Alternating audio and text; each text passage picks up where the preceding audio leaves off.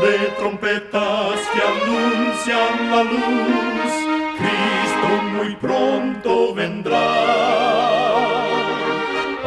Escuchan ustedes el programa mundial La Voz de la Esperanza, que proclama un mensaje cristiano de paz, de seguridad y de amor. Cristo muy pronto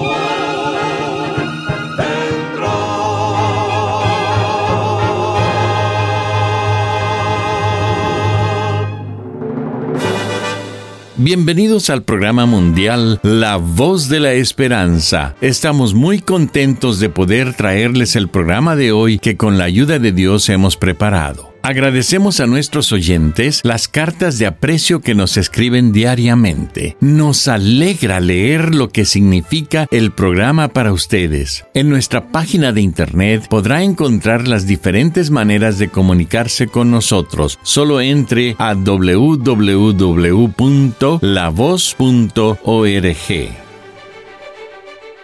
Para iniciar nuestro programa, Escuchemos a nuestra nutricionista Nessie Pitao Grieve con su segmento Buena Salud.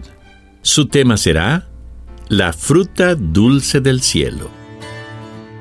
No todos los expertos en nutrición consideran que la fruta se debe comer como postre.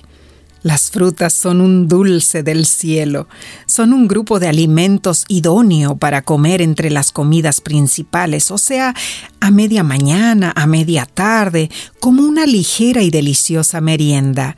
Su contenido en vitaminas, minerales y fitoquímicos, además de su abundante cantidad de agua a lo largo del día, es fundamental para la salud. En lo personal, no acostumbro comer frutas después de las comidas, aunque sí las incluyo en muchos platos principales. Prefiero más bien degustarlas como un ingrediente especial, separadas de todo lo demás que como durante el día. Las frutas aumentan considerablemente la densidad nutricional de nuestra alimentación, es decir, ofrecen un aporte superior de nutrientes y fortalecen nuestro sistema inmunológico. ¿Cuántas frutas puedes comer por día? Entre 5 a 9 porciones de una taza cada una. Recuerda, cuida tu salud y vivirás mucho mejor. Que Dios te bendiga.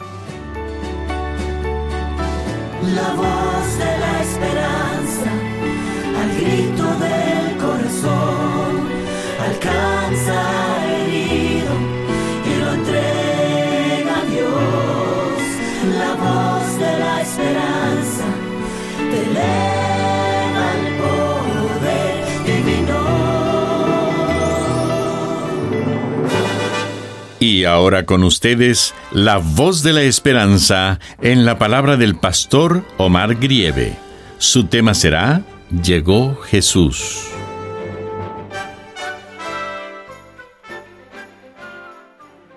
Apreciados amigos oyentes, Juan capítulo 20 versículos del 18 al 19 nos cuenta que cuando resucitó Jesús el primer día de la semana, María Magdalena fue enviada por él a dar las buenas nuevas a los demás discípulos. En la noche de ese mismo día, ellos se reunieron porque tenían temor. Aparentemente estaban desorientados. No sabían si creer a María o a lo natural de la muerte y las circunstancias. Había más elementos para creer que no era posible, pues los que guardaban la tumba eran soldados de experiencia. Era la Guardia Nacional de Roma y había una pesada piedra en el acceso de la caverna. Por otro lado, estaba la palabra de una mujer que no era muy influyente. Pero de repente vino y entró Jesús. Les dijo, paz a vosotros, shalom. Inmediatamente los discípulos se regocijaron al verle. Fue un momento extraordinario. Jesús estuvo unos minutos con ellos y les dijo, Como me envió el Padre, así también yo os envío. Recibid el Espíritu Santo. Sin embargo, los textos siguientes de Juan capítulo 20, del versículo 24 al 29, son los que me interesan en este momento y dicen así. Tomás, uno de los doce, llamado Dídimo, no estaba con ellos cuando Jesús vino. Le dijeron pues los otros discípulos, Al Señor hemos visto. Él les dijo, Si no viere en sus manos la señal de los clavos, y metiere mi dedo en el lugar de los clavos, y metiere mi mano en su costado, no creeré. Ocho días después, estaban otra vez sus discípulos dentro y con ellos Tomás. Llegó Jesús, estando las puertas cerradas, y se puso en medio y les dijo, Paz a vosotros. Luego dijo a Tomás, Pon aquí tu dedo y mira mis manos, y acerca tu mano y métela en mi costado, y no seas incrédulo, sino creyente. Entonces Tomás respondió y le dijo, Señor mío, Dios mío. Jesús le dijo, porque me has visto, Tomás, ¿creíste? Bienaventurados los que no vieron y creyeron. Tomás no había estado en la primera reunión de los discípulos, no era consciente de la orden que Jesús había dado antes de morir que estuvieran reunidos y que oraran para no entrar en tentación. Tomás no se había congregado, no estaba al tanto, no estaba en comunión. Por eso se perdió el privilegio de ver a Jesús cuando Él llegó por primera vez. Su ausencia causó ciertos efectos nocivos en su corazón. En primer lugar, no pudo ver a Jesús. Esta fue una gran desventaja. El no haberlo visto la primera vez causó en su corazón incredulidad. Esto es impactante y muy grave hasta en nuestros días, pues es causa de difidencia y desconfianza. Muchos aficionados a la duda se disculpan, diciendo que si tuviesen las pruebas que Tomás recibió creerían. Muchos como Tomás esperan que sea suprimida toda causa de duda y gradualmente confirman su incredulidad. Los que se acostumbran a mirar el lado sombrío, a murmurar y quejarse, no saben lo que hacen. Están sembrando las semillas de la duda y segarán una cosecha devastadora con lecciones amargas. Hace unos años apareció en la revista New Yorker un relato de un residente de Long Island, Nueva York, que ordenó un barómetro extremadamente sensible de una compañía respetada. Cuando llegó el instrumento, el hombre quedó desencantado al descubrir que la aguja indicadora parecía estar atascada en el sector que marcaba. Huracán. Después de sacudir el barómetro vigorosamente varias veces y no lograr que la aguja se moviera, el nuevo dueño escribió una carta incisiva al almacén y se propuso a devolver el instrumento. Y se fue disgustado a su trabajo en la ciudad de Nueva York. Esa noche volvió a Long Island para hallar que no solo había desaparecido el barómetro, sino también su casa. La aguja del instrumento había señalado correctamente. Era septiembre 21 de 1938 el día terrible del huracán que casi arrasó Long Island. La incredulidad puede traer consecuencias terribles. Tomás, lleno de duda, dijo, si no pongo mis dedos en sus heridas, no puedo creer. Su desconfianza distorsionaba la sana doctrina. Su principal error era el no haber estado presente en la primera reunión donde apareció Jesús pues los que sí estuvieron allí fueron tocados por el Espíritu Santo y recibieron esperanza.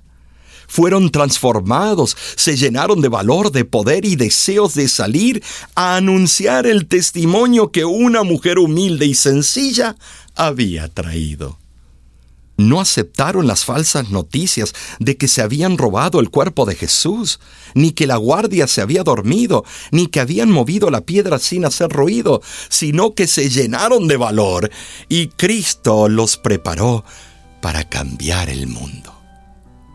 No permitas que la duda carcoma tu fe. No te pierdas las reuniones que se celebran para estudiar las escrituras, sean reuniones en la iglesia, en los hogares o reuniones virtuales. En esas humildes reuniones está Jesús. Es la oportunidad de aprender sobre las cosas celestiales y eternas. Sentirás el más alto concepto de la gloria de Dios y tu incredulidad será completamente disipada. Cuando el silencio tu presencia sea la respuesta a mi propuesta, paciente en ti, esperaré. Y cuando todos me den la espalda y de mí mismo pierda la calma de ti, Jesús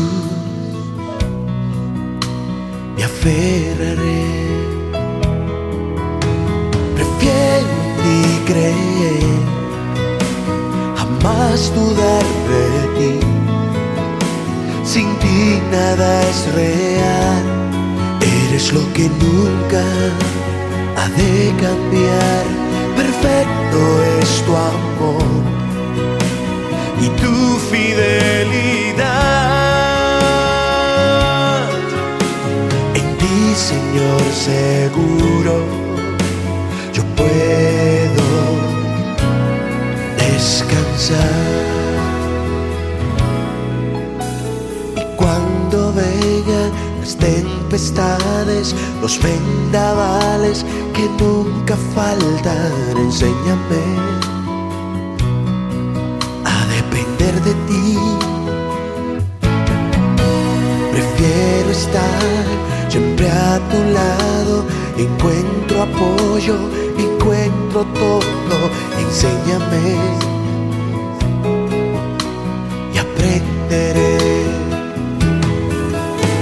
Prefiero en ti creer, jamás dudar de ti.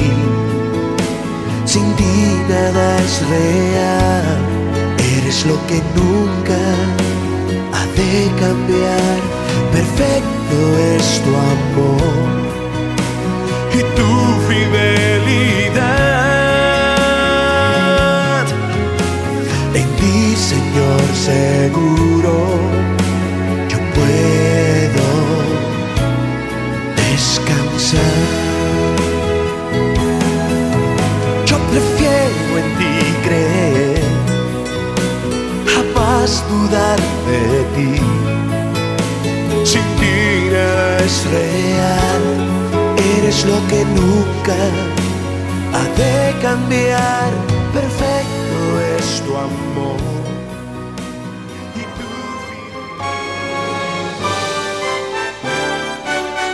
Escuchan ustedes el programa mundial La Voz de la Esperanza. Agradecemos su sintonía el día de hoy. Esperamos de todo corazón que nuestro programa haya sido de bendición para usted. Si gusta volver a escuchar este mismo programa, solo entre a www.lavoz.org. Lo invitamos a descargar nuestra aplicación en su celular completamente gratis. Solo búsquenos como La Voz de la Esperanza Ahí usted tendrá acceso a todos nuestros programas de radio, de televisión y nuestros cursos bíblicos. Muchísimas gracias amigo, amiga oyente por su atención. Dentro de una semana, por esta misma emisora y a la hora de hoy, volveremos con otro importante mensaje espiritual. Y ahora, nos despedimos de nuestros oyentes diciendo a cada uno de ellos, Dios te bendiga y te guarde. Haga resplandecer Dios su rostro sobre ti y tenga de ti misericordia. Dios alce a ti su rostro y ponga en ti paz.